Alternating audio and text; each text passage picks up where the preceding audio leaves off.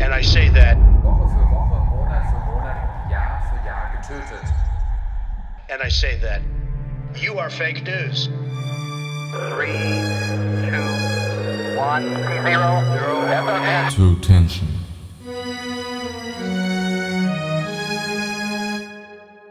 Damit hallo ihr Lieben und ein ganz herzliches Willkommen zu einer weiteren brandneuen Folge von True Tension.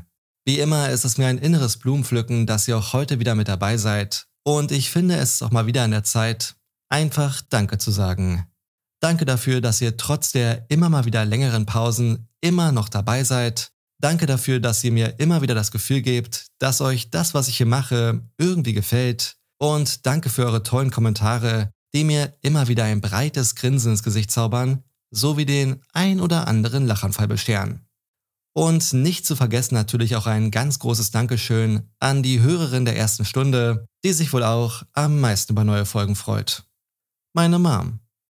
So, das wollte ich mal loswerden, bevor wir uns nun wieder den ernsten und düsteren Themen widmen, die uns heute nach Westminster im US-Bundesstaat Colorado führen. Doch hey, bevor wir starten, würde ich wie immer empfehlen, eine bequeme Sitzposition einzunehmen, sowie den ein oder anderen Snack bereitzustellen. Wobei euch ein ganz spezieller Herr in der heutigen Folge sicherlich sowieso vom Hocker hauen wird. Wie schon gesagt, führt uns der heutige Fall nach Westminster zurück in das Jahr 2014. Lee Porter ist gerade erst in dem 100.000 Einwohnerstädtchen angekommen, auf der Suche nach irgendwas Neuem. Denn Lee hat es nicht gerade leicht gehabt, in den Monaten, die hinter ihr liegen. Doch bereits kurz nach ihrer Ankunft wird es ruhig um die 19-Jährige. Eine Ruhe, die einen gewaltigen Sturm an Sorgen bei ihrem Bruder auslöst. Doch wer ist Lee Porter überhaupt und was hat sie nach Westminster geführt? Lee Porter wurde im Jahr 1994 geboren. Aufgewachsen in dem klein verschlafenen Cotopaxi, knapp drei Autostunden südlich von Westminster, blickt sie auf eine sorgenfreie Kindheit zurück. In der Schule ist Lee äußerst beliebt und wird stets und ständig von ihrem großen Bruder beschützt. Max. Mit Doppel-X. Obwohl die beiden vom Alter her ein paar Jahre auseinander liegen, teilen sie dieselben Interessen und verbringen viel Zeit zusammen.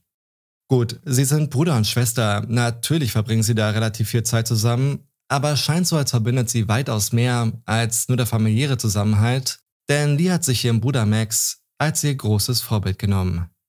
Als Max aufs Community College geht, um sich zum Massagetherapeuten ausbilden zu lassen, hat sich Lee bereits fest in den Kopf gesetzt, denselben Weg einzuschlagen, um dann irgendwann später mit ihrem Bruder zusammenzuarbeiten. Die Pläne sind sogar noch etwas konkreter, denn als Max im Jahr 2013 sein Studium abschließt, geht er zurück nach Kalifornien, wo die Porters wohl auch ganz ursprünglich herkommen, und Lee möchte dann später nach ihrem Abschluss ebenfalls nach Kalifornien, um damit Max was eigenes aufzubauen. Doch so weit kommt das nicht. Zwar geht Lee auf dasselbe Community College wie Max, doch ihr fällt es um einige schwerer, sich in ihrem neuen Leben zurechtzufinden. Weg von ihrer Familie, weg von ihren Freunden und weg von ihrem Bruder. Sie hat mit Depression zu hadern und sucht nach Halt, den sie eines Tages auch glaubt, gefunden zu haben. Und dieser Halt hört auf den Namen Jessie. Und Jesse hat tatsächlich auch schon etwas mehr Lebenserfahrung sammeln können, denn immerhin ist er auch schon doppelt so alt wie die zu dem Zeitpunkt 18-jährige Lee. Erfahrung hat er vor allem mit einer bestimmten Sache, nämlich mit Drogen, denen schnell auch Lee zum Opfer fällt. Sie entwickelt eine Heroinabhängigkeit, geht nicht mehr zu ihren College-Kursen und scheint von einem Moment auf den anderen ihre Pläne für die Zukunft über Bord geworfen zu haben. Ohne College, ohne Freunde, ohne Familie. Da sind nur noch ihr 36-jähriger Freund Jesse, die Drogenabhängigkeit und zu allem Überfluss auch noch die Studienkreditschulden für ein Studium, das sie nie abschließen wird. Doch als die Gefühlsachterbahn auch mit Jesse nach mehreren Loopings nur noch steil bergab geht, fässt sie einen Entschluss. Es muss sich was ändern. Sie muss sich ändern. Wer immer das Gleiche tut und andere Ergebnisse erwartet, das ist die Definition von Wahnsinn. Und wahnsinnig möchte Lee nicht werden, weshalb sie kurzerhand beschließt, ihr Zeug in ihr Auto zu laden, Jesse zu verlassen und neu anzufangen. Und dieser Neuanfang bringt uns auch zurück an den Anfang der Story zum Juni 2014. Sie ist gerade erst in Westminster angekommen und schon sorgt sich ihr Bruder Max, der Lee nicht mehr auf ihrem Handy erreichen kann. Trotz der vielen, vielen Kilometer an Distanz oder vielleicht auch genau wegen dieser vielen, vielen Kilometer an Distanz haben die beiden fast täglich Kontakt, was es für Max umso besorgniserregender macht, als jedes Lebenszeichen seiner Schwester ausbleibt. Max hat keine Wahl. Er muss seine Mutter Renee kontaktieren, um zu fragen, ob sie vielleicht irgendwas von Lee gehört hat. Renee hatte bislang keinerlei Kenntnis über Lees Lebenswandel, über die Situation mit ihrem Studium, ihrem Freund Jesse und vor allem nicht über die Sache mit den Drogen. Max schon. Und so bleibt ihm gar nichts anderes übrig, als seine und Lees Mutter Renee in die Geheimnisse seiner Schwester einzuweihen. Zusammen wollen sie Licht ins Dunkle bringen und da Renee die Handyrechnung ihrer Tochter bezahlt, versucht sie als erstes über die Verbindungsnachweise irgendwas über den Verbleib ihrer Tochter in Erfahrung zu bringen. Zwei Nummern hat Lee vor ihrem Verschwinden angerufen. Die erste Nummer führt die Porters zu einem Motel weit außerhalb von Westminster, in dem, so stellt sich dann heraus, Lee am 2. Juni zusammen mit Jesse übernachtet hat. Und die zweite Nummer führt sie zu einem jungen Mann namens Christopher Wade. Chris, der in Westminster lebt, erzählt Renee, dass er Lee angeboten hat, bei ihm zu übernachten, weil sie sonst in ihrem Auto hätte übernachten müssen. Chris ist der Familie Porter auch nicht unbekannt, denn er ging auf dieselbe Highschool wie Lee und Max in ihrer alten Heimat Cotopaxi. Er ging sogar in dieselbe Klasse wie Max. Max hat ihn als normalen, unauffälligen Typen in Erinnerung. Nach der Highschool ging Chris zum Militär und studiert mittlerweile in Westminster Kriminologie. Natürlich tut er das. Sicher ein Zufall. Chris erzählt Renee dieselbe Story wie kurze Zeit später auch den Ermittlern, die mittlerweile nach Lee suchen. Lee habe bei Facebook gepostet, dass er einen Platz zum Übernachten sucht und da habe er ihr halt angeboten, bei ihm zu übernachten. Nachdem Lee dann am 3. Juni bei ihm angekommen ist, haben die beiden dann ein paar Stunden gequatscht, sind dann ein Happen essen gegangen, bevor sie dann zurück zu seiner Wohnung sind. Die Aufnahmen der Überwachungskamera des Restaurants bestätigen den Teil seiner Aussage.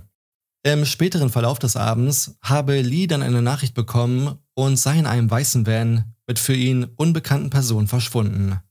Danach hat er nichts mehr von ihr gehört. Die Ermittler können Lees Auto auf dem Parkplatz vor Chris Wohnung sicherstellen, jedoch finden sie darin keinerlei Spuren, die sie Lee auch nur ein Millimeter näher bringen. Mittlerweile suchen nicht nur die Familie und die Ermittler nach Lee, denn auch in den Nachrichten wird von ihrem Verschwinden berichtet. Renee bittet komplett aufgelöst um Hilfe aus der Bevölkerung. Irgendjemand muss irgendwas über den aktuellen Aufenthaltsort ihrer Tochter wissen. Auch Max fliegt von Kalifornien nach Westminster.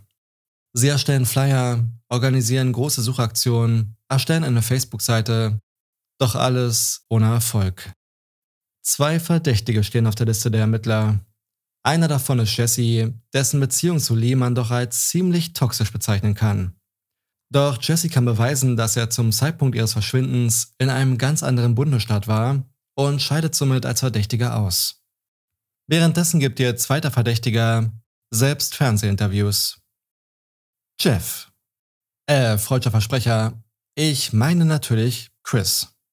Overall, she seemed pretty depressed and while she was smiling, it didn't really go to her eyes. So that kind of was weirding me out to see her like that. Seine lyrischen Worte mal so grob übersetzt. Alles in allem wirkte sie ziemlich deprimiert. Und selbst wenn sie gelächelt hat, haben ihre Augen was anderes gesagt. Das hat mir wirklich große Sorgen bereitet, sie so zu sehen. And she, uh, we were, I found some of her uh, drugs and confronted her about it that night.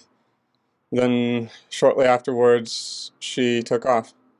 And I didn't really think much of it. I thought she was just angry at me because I was uh, playing the part of a concerned friend.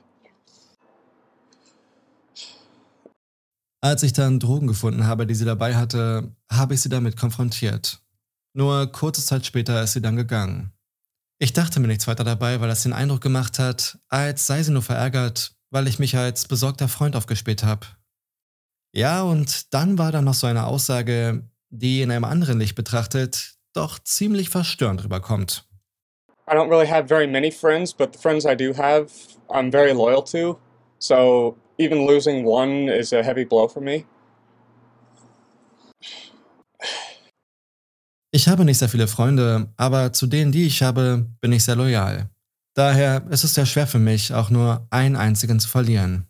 I'd say to her that I'm sorry that she that if she thought that I was angry at her for uh, for doing drugs, but I want her to be safe and I want her to know that I want the best for her.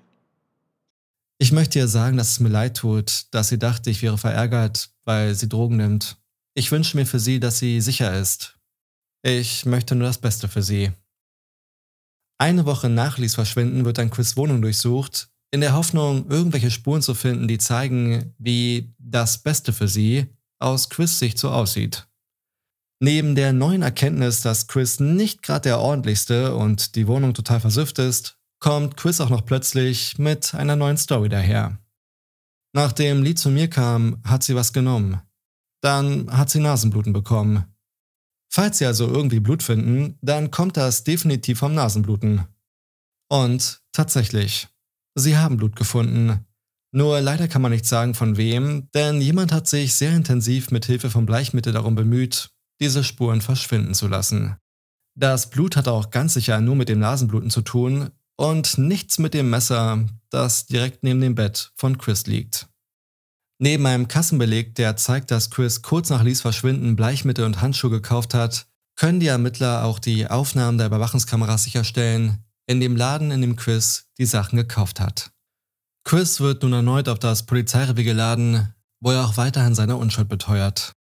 Die Ermittler müssen Chris schweren Herzens gehen lassen, denn sie haben nichts weiter gegen ihn in der Hand. Dann die nächste Spur liefern die GPS-Daten von Lees Handy. Zuletzt war ihr Handy in der Nähe einer Mülldeponie außerhalb von Westminster eingeloggt. Nach einer langen Suche findet man ihr Handy dann tatsächlich auf dieser Mülldeponie und ein wenig später auch mehrere Kleidungsstücke sowie ihr Portemonnaie mit ihrem Führerschein. Doch von Lee selbst fehlt leider weiter jede Spur. In der Zwischenzeit wird Chris auch weiterhin auf Schritt und Tritt beobachtet. Wer weiß, vielleicht wird er panisch und begeht einen Fehler. Mörder kommen ja häufig zurück an den Ort ihres Verbrechens, doch sie können keine weiteren Auffälligkeiten feststellen. Sie kommen mit den Ermittlungen einfach nicht weiter. Das ändert sich erst, als eine andere Person in die Rolle eines Privatermittlers schlüpft. Lees Bruder Max. Er ist sich absolut sicher, dass Chris für das Verschwinden seiner Schwester verantwortlich ist. Da die beiden sich ja bereits seit ihrer Schulzeit kennen, nimmt er immer wieder Kontakt mit Chris auf. Freundschaftlich, nicht bedrohlich. Max möchte, dass sich Chris in seiner Gegenwart sicher fühlt.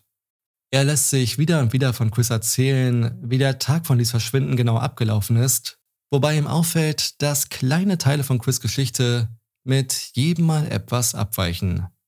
Leo und Chris hatten sich auch erst wenige Monate zuvor auf Facebook wiedergefunden und was auch auffällt, ist, dass Chris jeden Post, jedes Bild, einfach alles, was mit ihr zu tun hat, geliked hat.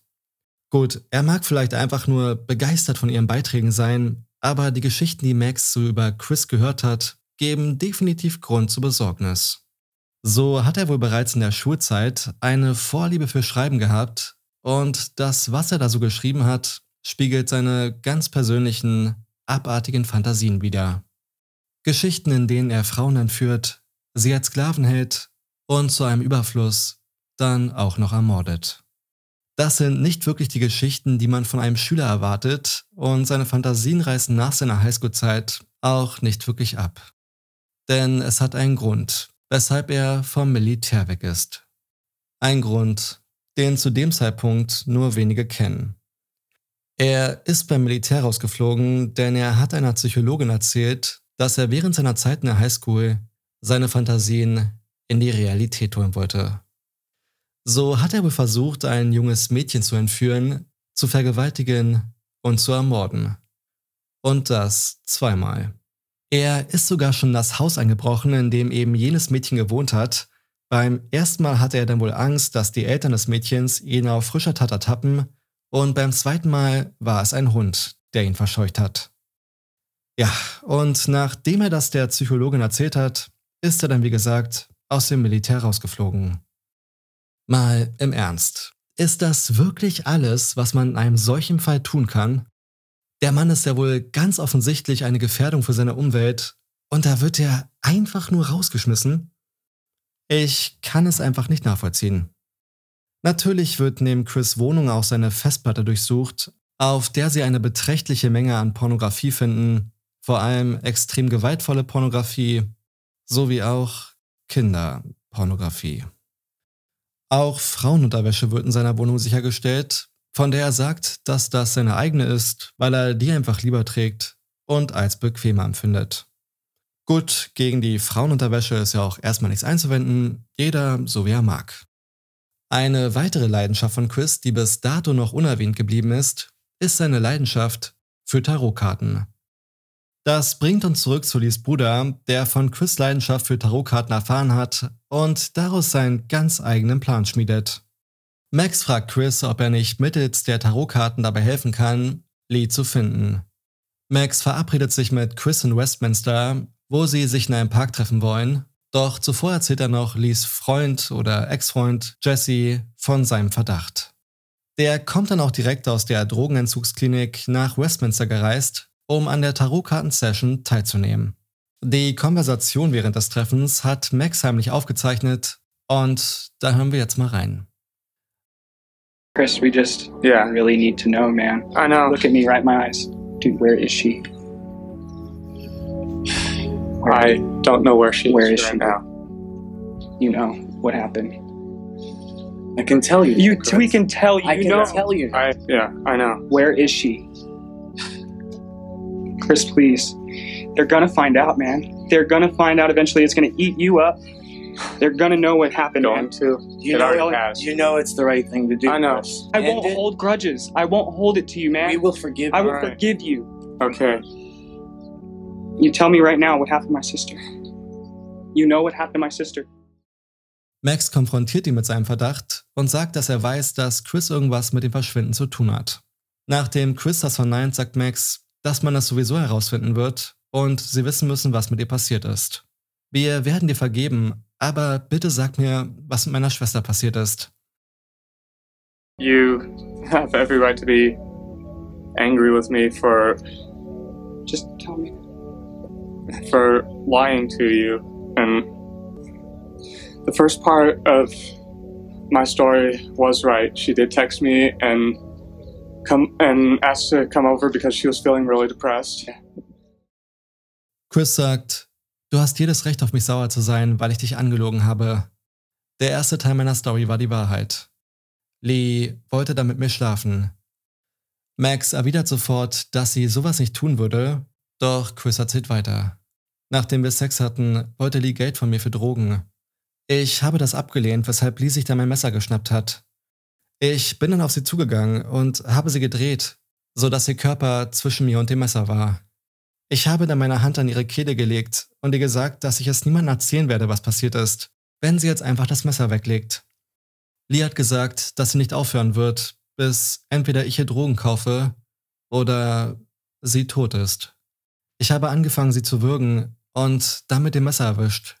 Sie ist vor mir auf den Boden gefallen. Ich habe geprüft, ob sie noch lebt, habe nach ihrem Puls gesucht, aber keinen gefunden.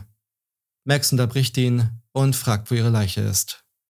Chris sagt, ich komme noch zu dem Punkt, aber bitte lass mich fertig werden.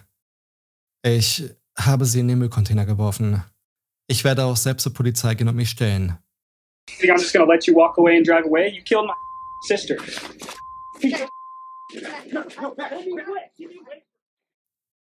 Ja, und das ist der Moment, in dem Max alles gehört hat, was er hören musste und alles aufgezeichnet hat, was er aufzeichnen musste. Max sagt, denkst du wirklich, ich lasse dich jetzt einfach gehen? Du hast meine Schwester getötet. Dann geht er auf Chris los und prügelt ihm die Seele aus dem Leib. Nun, ihr wisst ja, Gewalt ist keine Lösung, aber wer behauptet, er hätte in der Situation anders gehandelt, belügt sich meiner Meinung nach einfach nur selbst. Ein paar Minuten später geht bei der Polizeidienststelle von Westminster ein Notruf ein. Es ist Chris, der sagt, dass es um das Verschwinden von Lee Porter geht.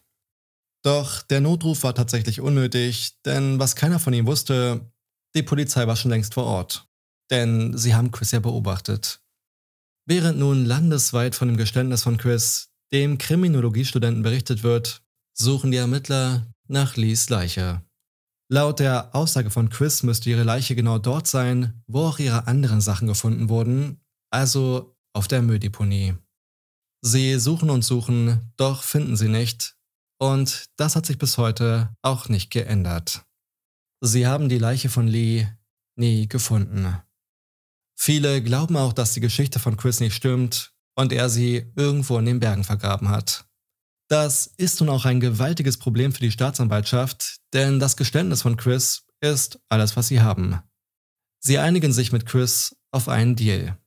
Er wird wegen Mord zweiten Grades, was in Deutschland in etwa mit Totschlag gleichzusetzen ist, zu 48 Jahren Haft verurteilt. Und wenn man sich das Bild des damals im Jahr 2014 24-jährigen Chris nach seiner Inhaftierung anschaut, dann hat das auch so leichte Psycho-Vibes. Die Porters suchen bis zum heutigen Tag nach Lees Leiche. Es gibt auch Zeugen, in dem Fall die Nachbarn von Chris, die sagen, dass sie tatsächlich einen weißen Van in der Nacht vom 3. Juni vor dem Wohnhaus gesehen haben. Das spricht auch für die Theorie, dass er Lee irgendwo vergraben hat, was aber wiederum auch bedeuten würde, dass Chris dabei Hilfe von einer uns unbekannten fremden Person hatte. Es ist einfach unfassbar, dass Max genau das geschafft hat, wozu die Ermittler nicht in der Lage waren. Den Mord an seiner Schwester aufzuklären, beziehungsweise Chris zu einem Geständnis zu bewegen. Einfach nur tragisch, dass ausgerechnet nach Lees Einsicht, ihr Leben zu ändern, ihr Leben ein so schnelles, tragisches Ende genommen hat. Tragisch finde ich auch, dass trotz der eindeutigen Warnsignale Chris einfach so weiter vor sich hin fantasieren konnte, bis aus der Fantasie des Kriminologiestudenten bittere Realität wurde. Ja, und damit, ihr lieben Hörerherzchen, endet auch dieser äußerst dramatische Fall, der uns einmal mehr die Abgründe der Menschlichkeit aufgezeigt hat. Schreibt mir doch gerne in die Kommentare auf YouTube oder auf Instagram unter truetension.podcast eure Meinung zum Fall und wie immer nehme ich ein Like super gerne an. Das war's von mir für heute. Wir hören uns in rund einer Woche wieder. Bis dahin, passt auf euch auf, haltet euch von komischen Menschen fern und bis dann. You are fake news. Three, two, one, zero, zero, True Tension.